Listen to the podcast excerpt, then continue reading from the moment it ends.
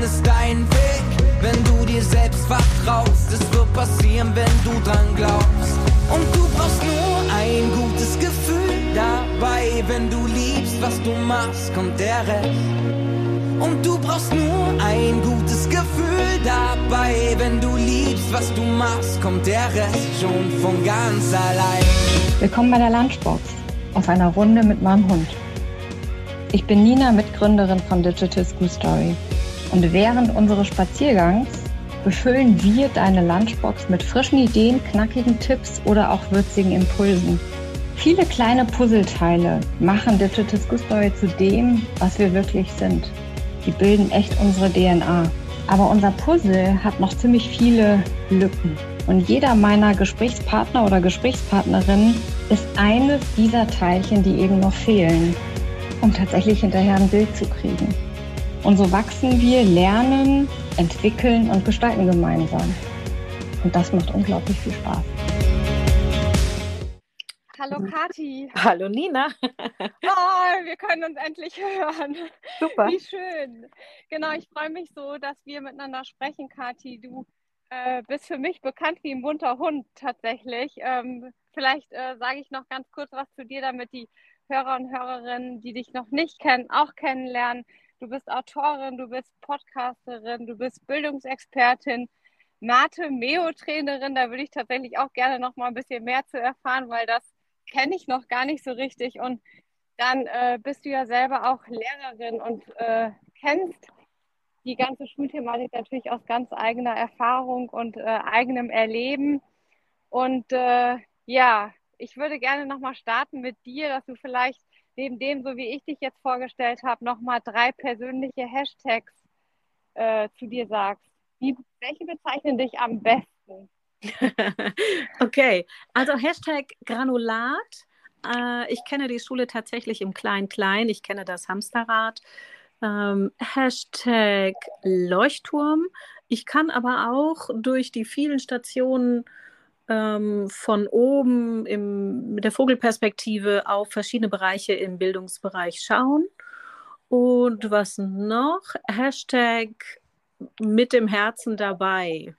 Also ich habe ein großes Herz sowohl für die Kinder und Jugendlichen, die in den Schulen sind, als auch mhm. für die vielen Menschen, die ganz engagiert ähm, sich für gute Bildung einsetzen und ganz viel geben. Ne? Ähm, das ist äh, das ja, was ja häufig untergeht in dieser ganzen Diskussion, die wir da draußen erleben, dass es eben ganz, ganz viele gibt, äh, die ihr Bestes da geben und äh, neue Dinge mit in die Schule reinbringen und äh, um wirksam sein zu können, damit die Schüler und Schülerinnen ähm, ja gut aufgestellt sind, wenn sie irgendwann in ihren Beruf oder in ihr weiteres Leben starten ja. nach der Schule.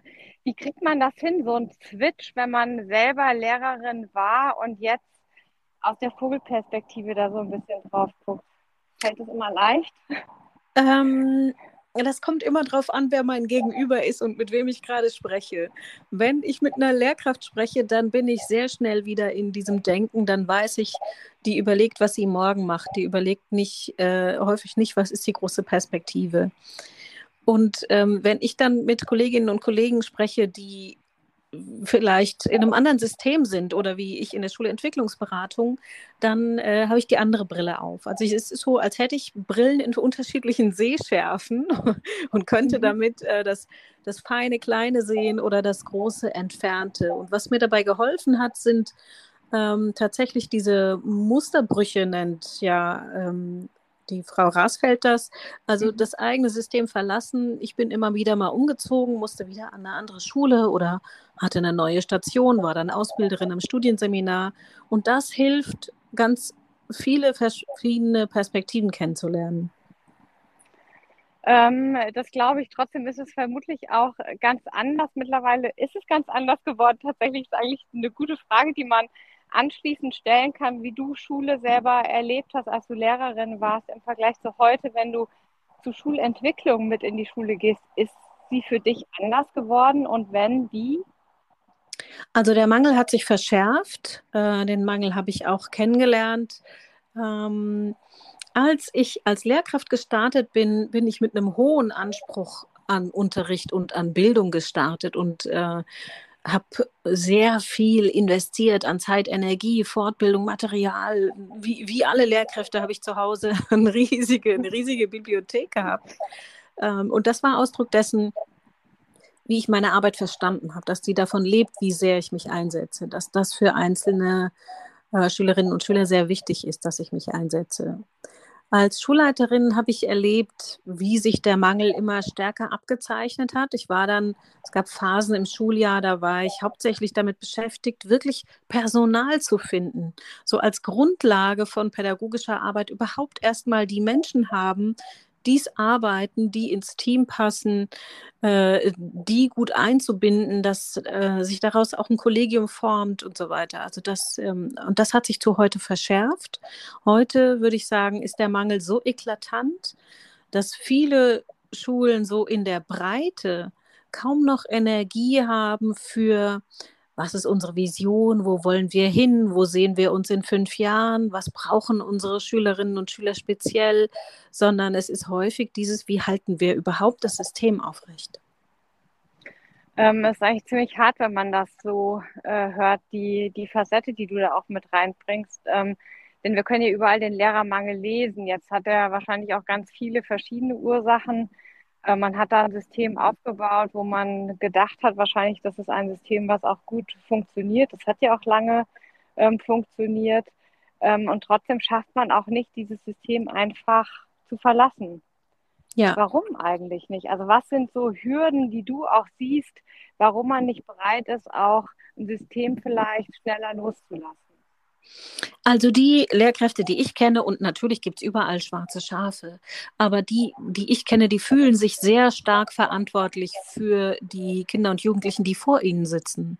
Und die wissen ganz genau, würde ich hier den, den würde ich das hinschmeißen, mhm. dann ist morgen niemand da oder nächste Woche oder nächstes Jahr. Wie machen die dann ihren Abschluss? Wer schaut nach denen? Wer kümmert sich um, ich weiß es nicht, Pascal, der gerade doch eine gute Entwicklung genommen hat? Wer schaut nach ähm, Sabine, die, die jetzt gerade das Lesen gelernt hat oder in Mathe den Aha-Effekt hatte? Wer schaut nach denen, wenn ich jetzt gehe? Also diese. Das ist wie. Ja, sehr persönliche Erlebnisse, ne, die du da auch schilderst, die da stark reinspielen. Ja, und die machen so eine emotionale Verbindung. Mhm. Und das ist gleichzeitig Fluch und Segen. Das ist einerseits eine, eine Kraftquelle, das ist etwas, was wirklich viel Sinn vermittelt. Und das ist auf der anderen Seite natürlich etwas, ähm, was mich so anbindet, dass ich da auch kaum gehen kann ohne schlechtes Gewissen. Mhm ähm, dieses schlechte Gewissen, das ist natürlich auch was, was äh, ein bisschen auch krank machen kann. Ne? Also das, was wir ja schon auch erleben, ist ähm, ein bisschen eine Überforderung, weil einfach so viele Aufgaben anfallen und auch so viele Aufgaben an einzelnen Lehrkräften eben auch mithängen. Ähm, aber auch gleichzeitig dieses, äh, so ich will das Beste für meine Schüler, dass man einfach auch über sein Limit äh, gehen kann. Wie ist es dir denn gelungen, eigentlich so ein bisschen Maß zu halten, Kathi? Mich haben meine eigenen Kinder immer wieder gerettet. Also die, äh, die haben sich natürlich beschwert, wenn ich keine Zeit hatte oder wenn ich am Wochenende in der Schule war. Ähm, und dann, dann muss ich da ein gutes Gleichgewicht hinbekommen. Also wie kann ich einerseits engagiert arbeiten und andererseits wirklich äh, zu Hause auch noch präsent sein. Das war für mich äh, ja das, das Ausrufezeichen. Wie, äh, wie kriegt man so einen Spagat hin? Auch immer, das ist für mich immer äh, eine, eine Frage, die ich mir stelle, wenn man Lehrer war oder dann eben auch Lehrer ist und äh, selber Kinder hat und man manche Dinge ähm, selber erlebt, dann kriegt man oder kriege ich zumindest auch mit, dass manche Lehrer schon auch Ungerechtigkeiten selber feststellen. Wie geht man damit um, dass man da nicht auch von Lehrkraft zu Lehrkraft damit äh, anfängt auch zu sprechen, sondern trotzdem Abstand behält? Du musst die Frage nochmal stellen. Ich glaube, ich habe sie noch nicht richtig verstanden. Ähm, also ich sage mal, wenn du äh, Kinder hast und du sitzt, äh, du erlebst natürlich da vielleicht auch Dinge, ähm, die für dich ungerecht erscheinen oder die für deine Kinder ungerecht erscheinen. Wie schafft man es da, die ähm, Elternposition zu behalten und nicht dann auch in die Rolle der Lehrkraft wieder reinzurutschen. Ah ja, als Mutter meinst du, jetzt mhm, habe ich verstanden. Genau, genau. genau. Ähm, ich habe mich selten geoutet als äh, Lehrkraft und später als Schulleiterin schon gar nicht mehr und hatte dann immer gehofft, dass die, die Lehrkraft vor mir das auch nicht weiß. Ähm, ich bin nur selten, also ich bin auf die Elternabende gegangen, aber ich habe mich nie irgendwie hervorgetan, weil mir wichtig war zu vermitteln, ich weiß, sie geben ihr Bestes und ähm, ich will mich in keiner Weise mhm. einmischen. Also das war mir als Haltung wichtig. Ähm, ich habe mich also eher sehr stark zurückgehalten. Ähm, Kathi, wie erlebst du denn im Moment ähm, unsere Bildungsdiskussion, die wir auch haben? Also ich erlebe sie so, dass sie am Thema vorbeigeht. Ähm, es gibt so viele, den, den Wunsch nach, nach Neuerungen und den trage ich natürlich auch in mir. Und gleichzeitig übersehen so viele, dass wir ein überlastetes System vor uns haben. Und das ist ein Problem im Kleinen und das ist ein Problem im Großen. Also im Großen ähm, wir sind immer noch wirklich unter dem OECD-Durchschnitt äh, in unseren Bildungsausgaben, gemessen am Bruttoinlandsprodukt. Ähm, das heißt, wir können nicht mit Finnland mithalten, äh, was relativ, also was ganz weit vorne steht, oder mit Neuseeland, wenn wir das Geld dafür nicht ausgeben. Und dass wir das nicht tun, das liegt daran, dass mit Bildung scheinbar nicht gut Politik zu machen ist. Es ist kein kein Thema bei Lanz oder kein in den, in den parlamentarischen Debatten sind das nicht die großen Fragen. Wie kriegen wir unser Schulsystem voran? Und da verstehe ich auch viele Eltern nicht. Also warum sind die Stimmen so leise, die da was anderes fordern? Denn Eltern haben eigentlich einen großen Einfluss. Ja, das äh, sehe ich tatsächlich auch so, ähm, wie du auch. Denn ähm, eigentlich verschenken wir ganz viel Zukunft. Also einerseits ähm, vergleichen wir uns tatsächlich, sind äh, es unterschiedliche Dinge wie Apfel und Birne, mit denen man sich vergleicht. Ähm, aber vielleicht eben auch mal schauen muss, äh, was haben wir denn äh, entwickelt ein Stück weit. Ne? Das Gerät finde ich total aus dem Blick, was man auch äh, erreicht hat oder wie sich auch Veränderung darstellt. Ähm, aber dass man natürlich auch ein System anders nachher stärken muss, damit es eben auch noch besser wieder funktionieren kann. Und in dem Moment äh, haben wir irgendwie keine Lösung parat, sondern wir äh, schaffen das irgendwie nur drauf zu hauen, ähm, anstatt tatsächlich auch äh, in Dialoge reinzugehen. Also ich vermisse tatsächlich, äh, dass wir uns ähm, ja an gemeinsame Tische setzen und da sprechen. Es gibt gute Initiativen. Ich meine, du kennst uns auch mit Digital School Story, ähm, was wir wie tun und äh, man wirkt immer punktuell, aber davon kann man ja noch nicht von einer systemischen Mitveränderung sprechen. Und das, was wir ja tatsächlich brauchen, ist ja eine systemische Wirksamkeit, um nachher eben auch Transformation tatsächlich auch zu gestalten. Ne? Vielleicht von uns in der Gesellschaft, aber auch nachher, ähm, um einen anderen Kreislauf hinzukriegen. Oder wie siehst du das?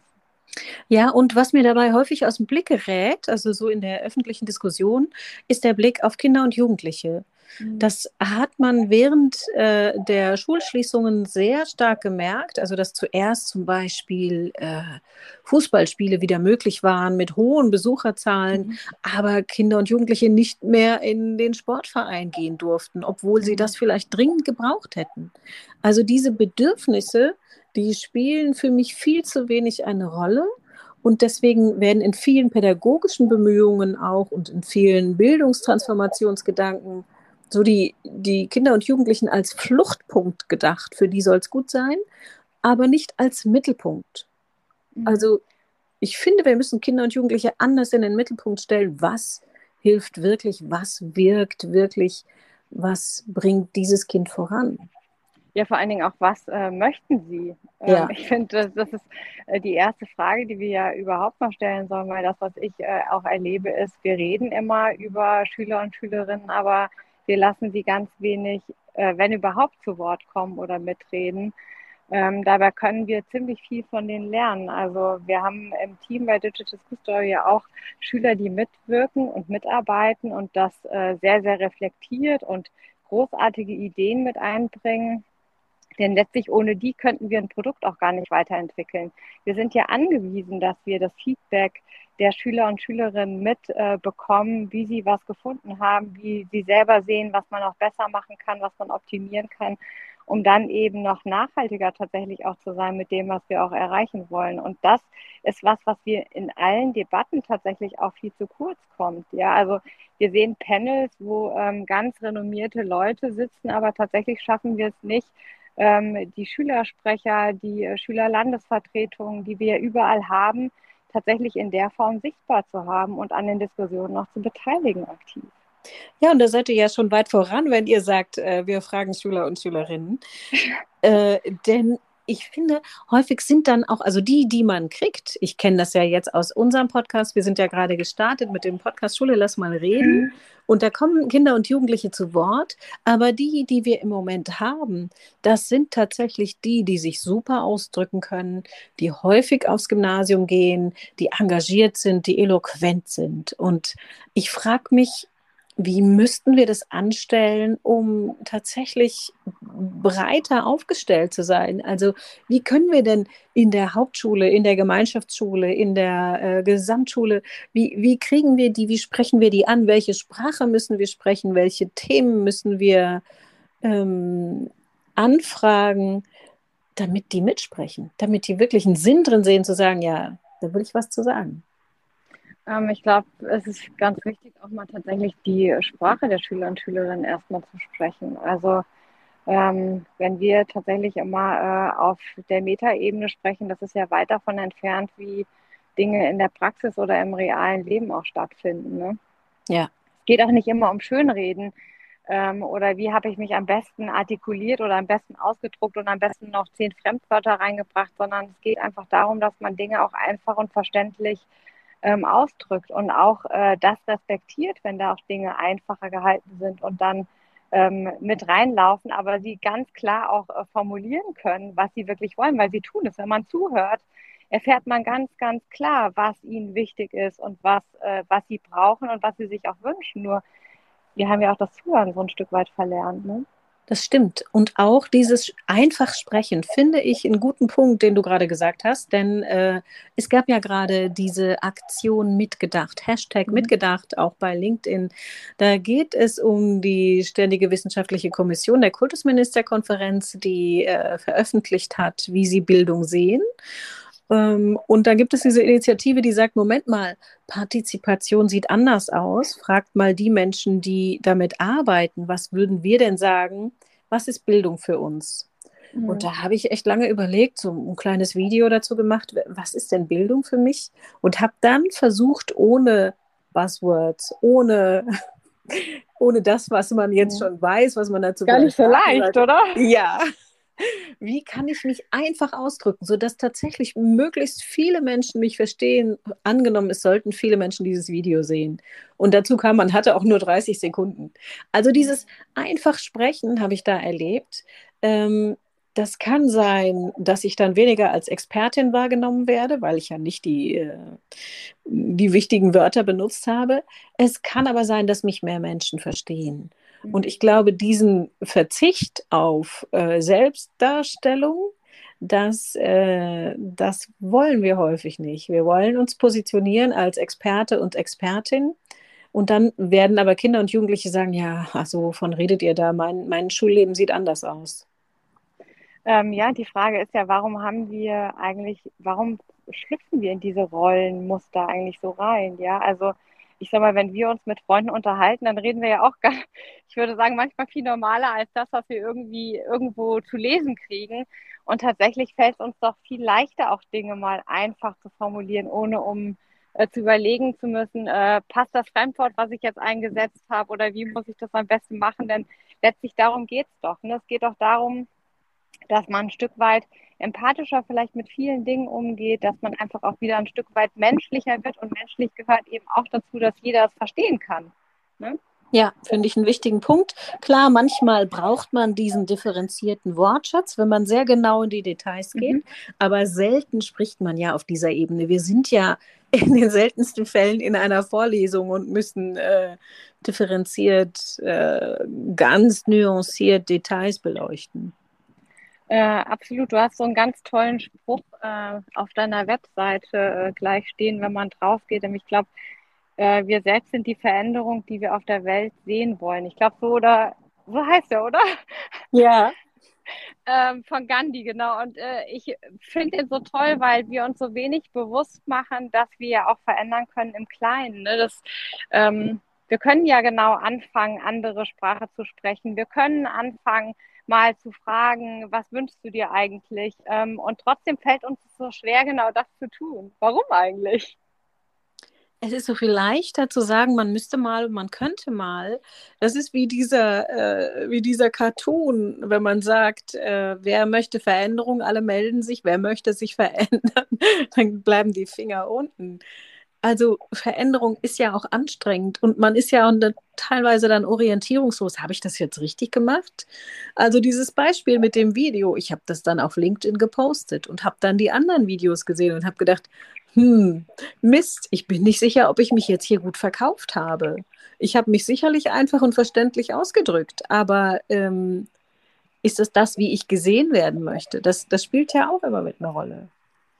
Ähm, ja, ich glaube, da sagst du ganz wichtige Dinge, nämlich das Thema Positionierung und Sichtbarkeit und dass wir immer gucken, wie stehen wir eigentlich in einem guten Licht da und dass das irgendwie immer mit eloquent auch mit verbunden sein muss. Das heißt ja nicht, dass wir irgendwie weniger eloquent sind, wenn wir auch mal in anderen Sprache oder uns eben ein Stück weit menschlicher zeigen. Und ich finde, das ist auch was, was mir zumindest äh, gerade auch auf LinkedIn äh, echt fehlt. Also es gibt Tendenzen, dass es äh, kommt, aber auch da fragt man sich immer, ist es jetzt echt oder ist es äh, ein Thema, was gerade gespielt wird, weil das irgendwie gut funktioniert.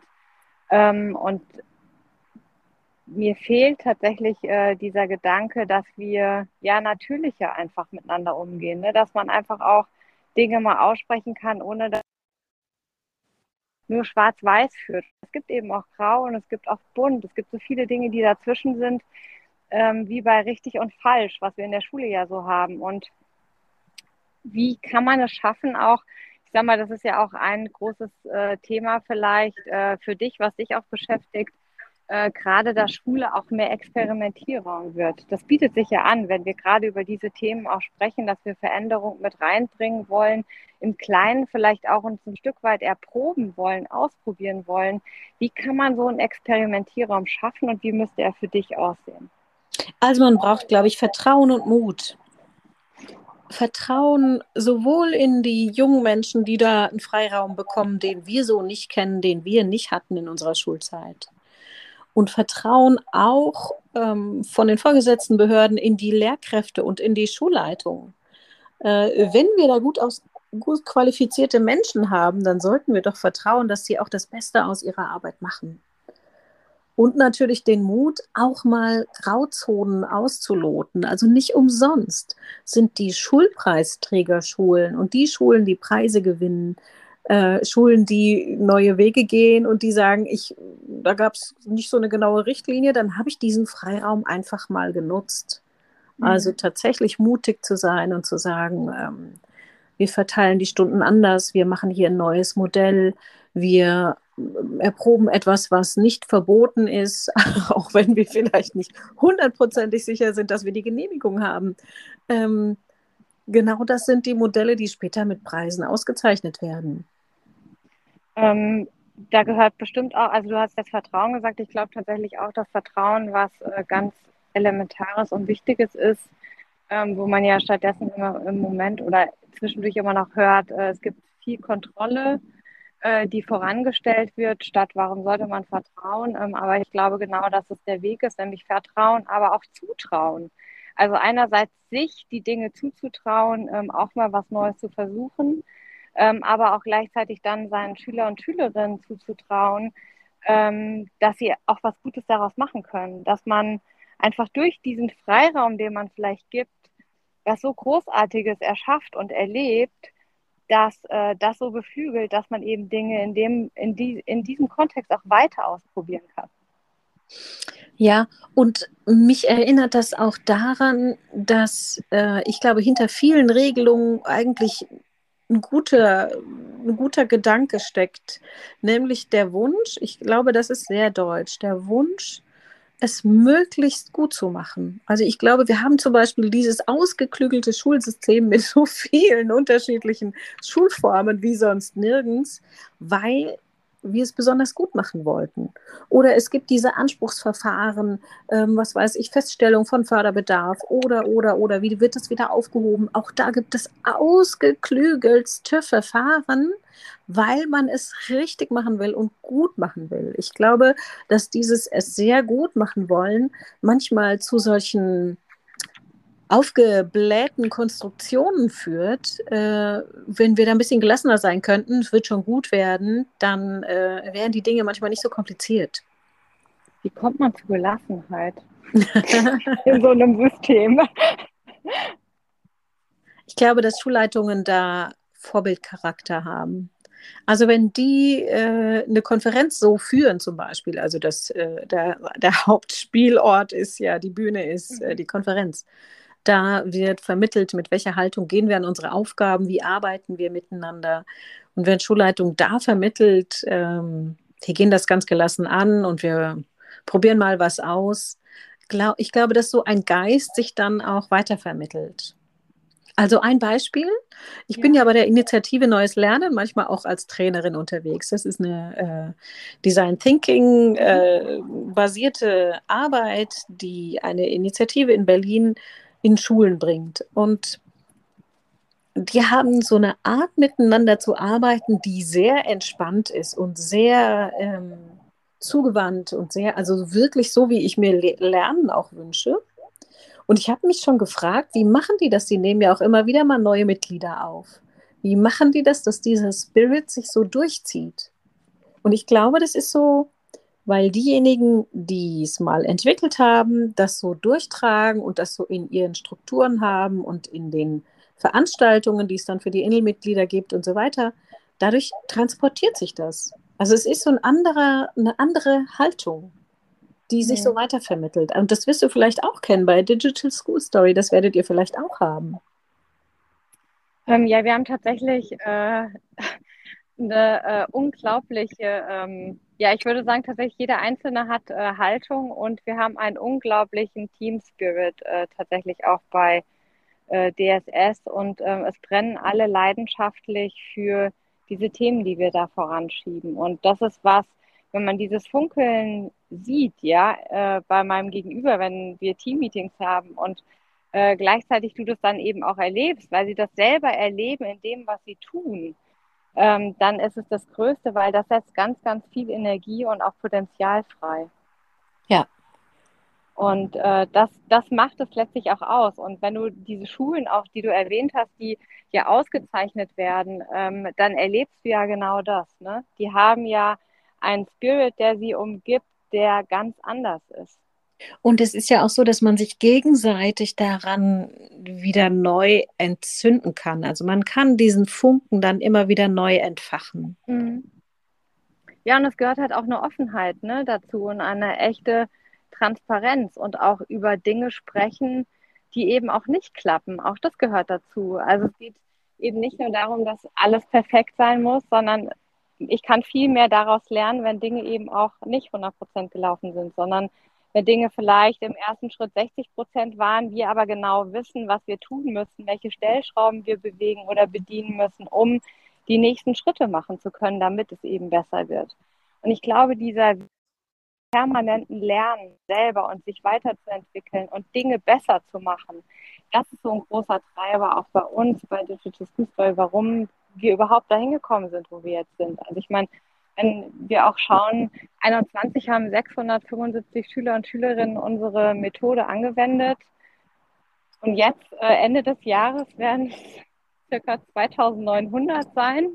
Wow. Dann ist das doch eine stattliche Zahl, wie wir uns auch verändert haben. Ja, wir sind 83 Leute, die hier mitmachen. 83 Leute, die ihr Wissen einbringen, ihre Bereitschaft, ihre Freizeit hier zu investieren. Und das macht unglaublich Spaß, diese Dynamik tatsächlich mit äh, erleben zu können. Und äh, wenn du jetzt wieder auf die Schulen zurückkommst, äh, nochmal, warum nehmen wir solche Schulen, die genau sowas leben schon, nicht viel stärker als Role Models nach vorne, wie es funktioniert, dass man Beispiele schafft. Also wir müssen ja Beispiele sichtbarer machen, um gemeinsam davon lernen zu können. Warum gelingt uns das so schlecht?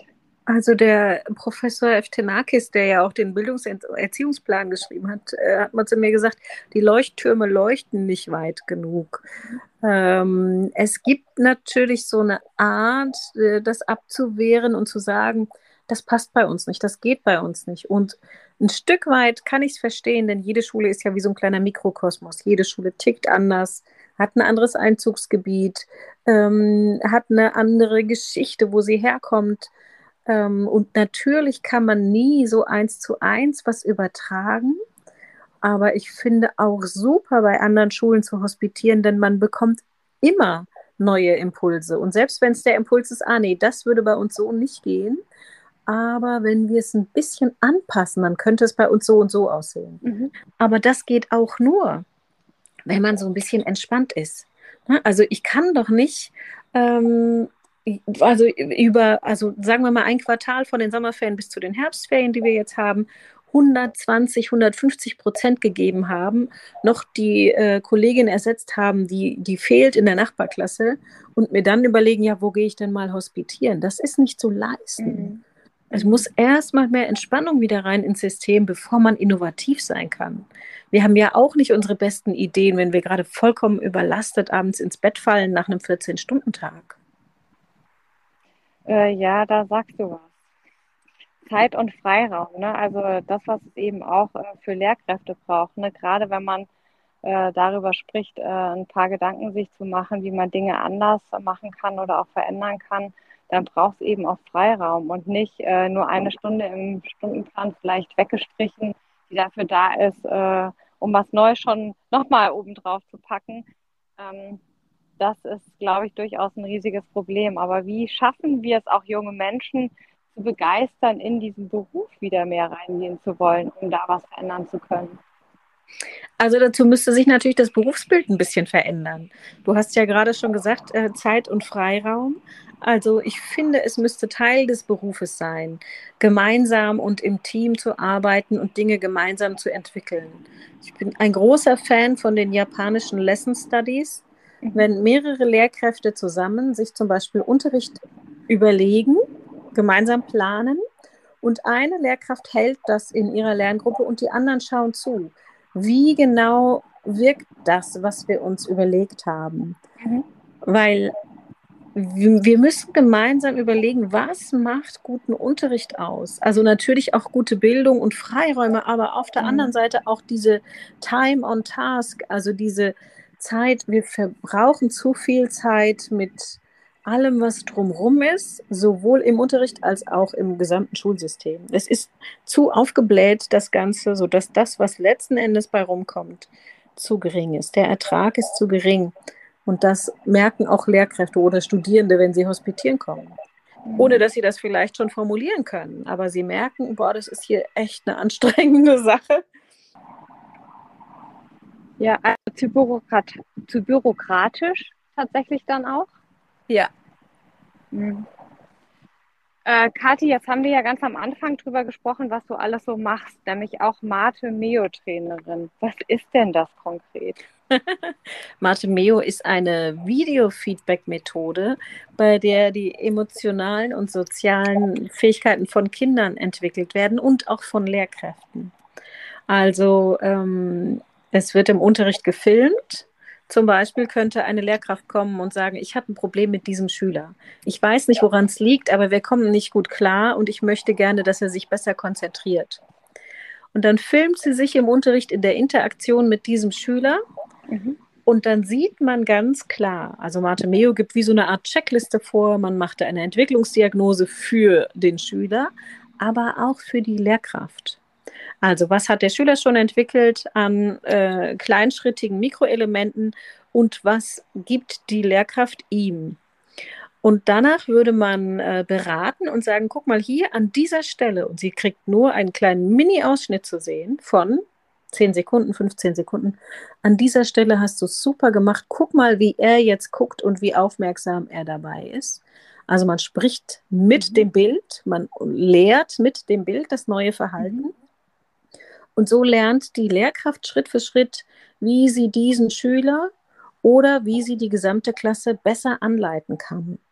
Also es ist wirklich ein Training auf zwei Ebenen. Einmal äh, für den Schüler, es gibt auch mhm. ähm, Reviews mit Kindern, wo die dann lernen, sich besser zu konzentrieren. Ähm, und es gibt Reviews mit Lehrkräften. Und das ist eine Sache, die sehr wirksam ist. Mhm. Also Lehrkräfte, die wirklich eine Fragestellung haben, die können damit sehr schnell zum Beispiel das Klassenklima verbessern oder den Kontakt zu einem Schüler besser ver verbessern oder überhaupt erst erkennen, was hat er denn, warum ist er denn eigentlich so unaufmerksam, wann passiert das genau? Häufig schon eingesetzt, also kannst du prozentual sagen, wo sowas äh, deutschlandweit auch im Einsatz ist oder ist es quasi jetzt erst stärker am, am Kommen? Also wird sehr stark in den Niederlanden eingesetzt, es wird in Finnland eingesetzt. Okay. Äh, in Australien. ja. Äh, okay, du siehst wieder überall, überall Sonnen, überall drumherum. und wie stehen wir?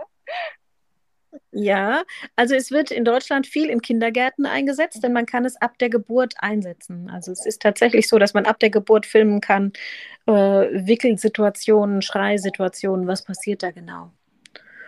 Ähm, und in Deutschland ist es in, noch in wenigen Schulen, zum Beispiel in der Franz-Leuninger-Schule in Mengerskirchen. Das ist auch eine Schulpreisträgerschule. Und die haben die Ausbildung gemacht und arbeiten mit Mate Mio. Also ich finde es äh, super spannend, weil man da natürlich direkt äh, auch einen Effekt äh, erkennen kann. Also äh, leuchtet mir total ein, dass man damit gut lernen kann. Ja, ist ein sehr, ein sehr machtvolles Mittel, mhm. weil ähm, das Gehirn funktioniert so. Wenn ich mich auf dem Video sehe, dann glaube ich das. So bin ich, so wie ich mich da sehe. Das heißt, wenn ich mich in einer Gelingenssituation sehe und 15 Sekunden lang dieses Bild beibehalten wird, dann lerne ich, aha, ich kann es eigentlich. Ich muss es nur noch öfter abrufen, aber ich kann das, was ich mir da wünsche an Verhalten. Was ja auch so ein bisschen das äh, Stärken, Stärken ist wieder, ne? Also Unsicherheiten auch damit tatsächlich äh, auflösen können. Ja, genau. Also es ist eine sehr wertschätzende mhm. Methode, mhm. äh, sehr fokussiert, zielorientiert, genau zugeschnitten auf die Frage. Und es ist eine, eine langwierige Ausbildung. Also es ist wirklich gehaltvoll. Äh, also danke, jetzt habe ich total was gelernt, weil mir sagte das noch gar nichts. Ähm, äh, Finde ich klasse. Jetzt bist du ja auch jemand, der tatsächlich auch viel im Neuen mit auf den Grund geht. Jetzt hast du, du hast ja schon Bücher geschrieben, ein ganz aktuelles Buch rausgebracht. Ich würde es gerne noch mal ein bisschen beleuchten. Nicht, weil wir da auch drin sein durften. Vielen Dank auch noch mal an der Stelle, sondern weil ich das tatsächlich ganz spannend finde mit dem Thema Frauen und Digitalität in Schule. Das ist ja so wie das Buch äh, heißt. Und ähm, du hast ja da auch geschrieben, dass tatsächlich Lehrkräfte zu 73 Prozent weiblich sind. Mich hat das äh, nachdenklich gemacht und ich habe äh, tatsächlich jetzt zufällig äh, gestern mit äh, Sigi mal geguckt. Ähm, bei uns in der Umsetzung sind tatsächlich 88 Prozent äh, der Teilnehmenden oder der Lehrkräfte, die das mit auch anfragen bei uns, weiblich. ich habe das äh, am Anfang gar nicht so geglaubt, aber per Zufall sind wir drauf gestoßen. Und jetzt interessiert mich natürlich, wie bist du dahin gekommen, auch zu sagen, du machst ein Buch dazu, zu diesem Thema. Also hat dich das schon länger umgetrieben, dass eigentlich so viele weibliche Lehrkräfte gibt und äh, dass eigentlich Frauen da doch so weit nach vorne gehen und so viel bewirken, aber man es so wenig sichtbar macht? Ähm, es hat mich beschäftigt, als ich Ausbilderin war. Also ich war für das Thema Sachunterricht zuständig. Das ist in der Grundschule dieses äh, Sammelfach aus äh, Geografie, ähm, POVI, äh, Chemie, Physik und so weiter. Ähm, und da sind wir oft so eingestiegen, dass wir gesagt haben, wir wollen die unterschiedlichen Perspektiven im Sachunterricht, also die historische, die technische und so weiter, wollen die sichtbar machen, erfahrbar machen und wir wollen gerne, dass die Lehrkräfte sich reflektieren. Die Einstiegsaufgabe war dann immer so, für jede Perspektive haben wir einen oder mehrere Gegenstände auf den Tisch ausgelegt. Also die kulturelle Perspektive, Da haben wir vielleicht einen Luftballon genommen, also soziale Perspektive, ne? Geburtstag feiern. Das ist was, was man in der Grundschule macht. Mhm. Oder äh, historische Perspektive, wie sahen die Dinge früher aus? Biologische Perspektive, ähm, Blumensamen und so weiter. Und auch äh, technische Gegenstände wie Schraubendreher, Glühlampe, ähm, sowas haben wir da hingelegt mhm. und haben festgestellt, die Lehrkräfte in Ausbildung haben zugegriffen bei biologischen Inhalten und Themen, bei sozialen und bei kulturellen. Bei technischen haben sie sich stärker zurückgehalten. Und wenn wir dann die Frage umgedreht haben und gesagt haben, und was würden Sie jetzt nicht so gerne unterrichten oder was, wo, wo, wo greifen Sie eher nicht so zu, dann waren das genau die technischen Gegenstände. Okay. Das hat mich sehr nachdenklich gemacht, weil ich dachte, ja, wenn die Lehrerin sind, dann nehmen die durch, ich weiß es nicht, den Igel, äh, die Vögel im Winter, äh, die Samen, die Kartoffel und so weiter. Aber diese Perspektive, die technische und digitale ja auch, die fehlt ja dann. Mhm. Ne, weil Lehrkräfte sind ja schon frei darin, was sie in welcher Reihenfolge mhm. wie ähm, ja. unterrichten. Und natürlich sind sie gehalten, dass alle Perspektiven vorkommen sollen, aber das wird nicht kontrolliert. Wenn also Frauen tatsächlich weniger digital affin sind, sie das von sich sagen würden, und wenn sie sagen, ich traue mir das nicht so zu, das legt diese Studie nahe, die Digital Gender Gap Studie, mhm. die sagt, Frauen trauen sich weniger zu, sie unterschätzen ihre digitalen Kompetenzen und sie sind, verglichen mit Männern, nicht genauso offen für Neues. Also die spielen und probieren das nicht so gerne aus. Sie sagen, ich warte erstmal ab, was mir hier was bringt für morgen, für meinen Unterricht. Ähm, das müssen wir doch dann berücksichtigen. Also wir müssen doch gucken, wer ist denn eigentlich in den Schulen, wer ist unsere Kundschaft? Wen müssen wir ansprechen, mhm. damit es überhaupt alle Schülerinnen und Schüler erreicht? Also es war mir schon seit Jahren ein Anliegen, das hörst du raus. Ja. Und dann hast du es äh, angegangen und umgesetzt. Und äh, herausgekommen sind, äh, ja, ist ein ganz tolles Buch mit, äh, ja, sag doch nochmal selber ein bisschen was mit. Du hast ja ganz viele tolle Gespräche da geführt. Wie bist du zu den einzelnen Protagonisten auch mit drangekommen? Also ich habe recherchiert, wer hat sich damit beschäftigt oder wer könnte mir dazu was Spannendes sagen. Zum Beispiel ist ein Zukunftsforscher mit drin, der hat sich mal geäußert, Frauen sind die, best die besseren Digitalisierer. Und das fand ich so eine Aussage, dass ich gedacht habe, da muss ich jetzt nochmal nachfragen, was meint der, wie, wie begründet mhm. er das? Oder äh, natürlich auch Verena Pauster, die 2020 den Hackathon Wir für Schule ins Leben gerufen hat ähm, ihr seid drin mit Digital School Story. Ähm, dann die Julia Freudenberg von der Hacker School in Hamburg. Die haben nämlich auch Angebote für Jungs oder für gemischte Gruppen mhm. und spezielle Kurse, Coding-Kurse für, für, Mädchen. Mädchen. Mhm. Und dann wollte ich natürlich wissen, warum habt ihr euch dazu entschieden und was sind eure Erfahrungen? Spannend, was hat Julia dazu gesagt? Vielleicht kannst du noch mal einen Satz, einen Satz äh, zusammenfassend sagen, weil äh, gerade Julias Engagement ist ja auch riesig äh, in dem Kontext. Also Julia hat zum Beispiel an der Ernst-Reuter-Schule in Karlsruhe einen ganzen Hacker School mit der gesamten Hacker Schools Day, also einen Tag mit der gesamten Schule äh, organisiert. Das heißt, es gab Coding-Angebote für alle Altersklassen und ganz verschiedene mhm. Angebote. Und dann war auffällig, dass die Jungs gerne zum Beispiel Roboter programmiert haben. Also wie kriege ich das hin, dass der blinkt? Wie kriege ich das hin, dass er sich von links nach rechts bewegt? Also man könnte sagen, der Grundsatz, ich möchte was bewegen. Das hat Jungs total angesprochen. Mädchen haben viel, viel häufiger, also signifikant häufiger, äh, gewählt, zum Beispiel, wie kann ich mit einer Sensebox Umweltdaten messen, ähm, welche Umweltdaten, welche Luftverschmutzung haben wir auf dem Schulhof, wie ist es an der vielbefahrenen Straße, wie können wir das vergleichen. Also die brauchten für sich, um das äh, interessant zu finden, einen guten Kontext. Mhm. Ja, also und so kann man Spannend. das runterbrechen. Man kann sagen, Jux wollen einfach, dass es sich bewegt. Ja, es reicht, wenn es blinkt. und Mädchen sagen, gib mir einen Sinnzusammenhang, in dem ich das anwenden kann. Dann bin ich da offen, dann interessiert mich das. Total cool. Äh, das, äh, wirklich auch mal so auf den Punkt mitzukriegen, wo einfach da die Unterschiede sind. Ne? Und dass es einfach auch Unterschiede braucht in der Herangehensweise, Dinge vielleicht auch attraktiv zu gestalten für Jungen oder auch Mädchen. Genau, und das bedeutet ja, wenn man beide Perspektiven zusammenbringt, also dieses eine, dieses spielerische, offene, ich probiere das mal aus, ich daddel hier mal rum, ich kriege das schon hin, ich traue mir das zu, mit dieser anderen Perspektive. Ich möchte, dass das einen guten Kontext hat. Ich möchte, dass wir das sinnvoll einsetzen. Ich möchte, dass das ethisch gut vertretbar ist, was wir da machen. Wenn wir diese beiden Perspektiven zusammenbringen, dann haben wir natürlich einen ganz anderen Anspruch an die Digitalisierung und dann können wir auch Lehrerinnen besser überzeugen.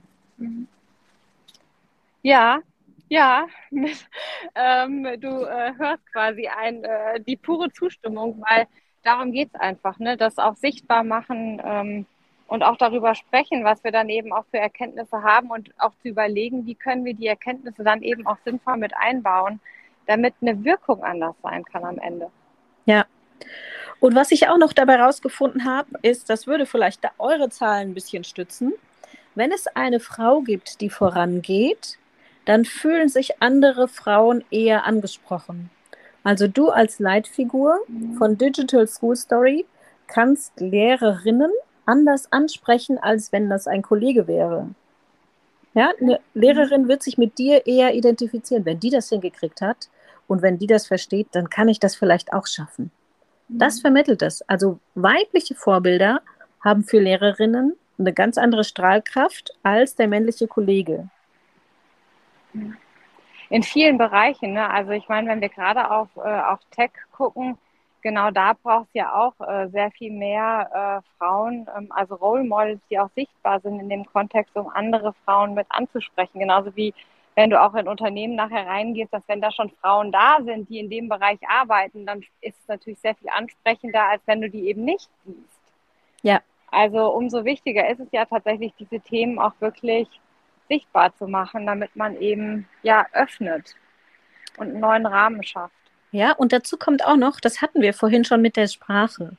Also, wir haben hier in, im Medienzentrum in Frankfurt eine Frau, ich weiß, dass ich sie nennen darf, weil ich habe sie früher gefragt, äh, die Beate Feierabend. Die ist äh, hier Medienpädagogin und die ist schon älter, also die ist mit Sicherheit über 60 und hat so ein, ja, trägt die Haare in so einem Dutt. Mhm. Also du kannst dir vorstellen, ähm, die ist ansprechbar für ältere Kolleginnen und Kollegen. Mhm. Und die sagt, wenn ich das hier kann, wenn ich das gelernt habe, dann lernen sie das auch. So steht sie vor einem Kollegium. Und dann spricht sie natürlich auch in einer anderen Sprache. Das heißt, sie verwendet keine Nerdsprache und keine Fachbegriffe, mhm. weil es ihr wichtig ist, die Hürden zu senken. Ja, wohingegen ja. viele äh, Experten oder auch Expertinnen dazu neigen, die Hürden eher hochzuhängen, indem sie ganz viel Fachsprache verwenden.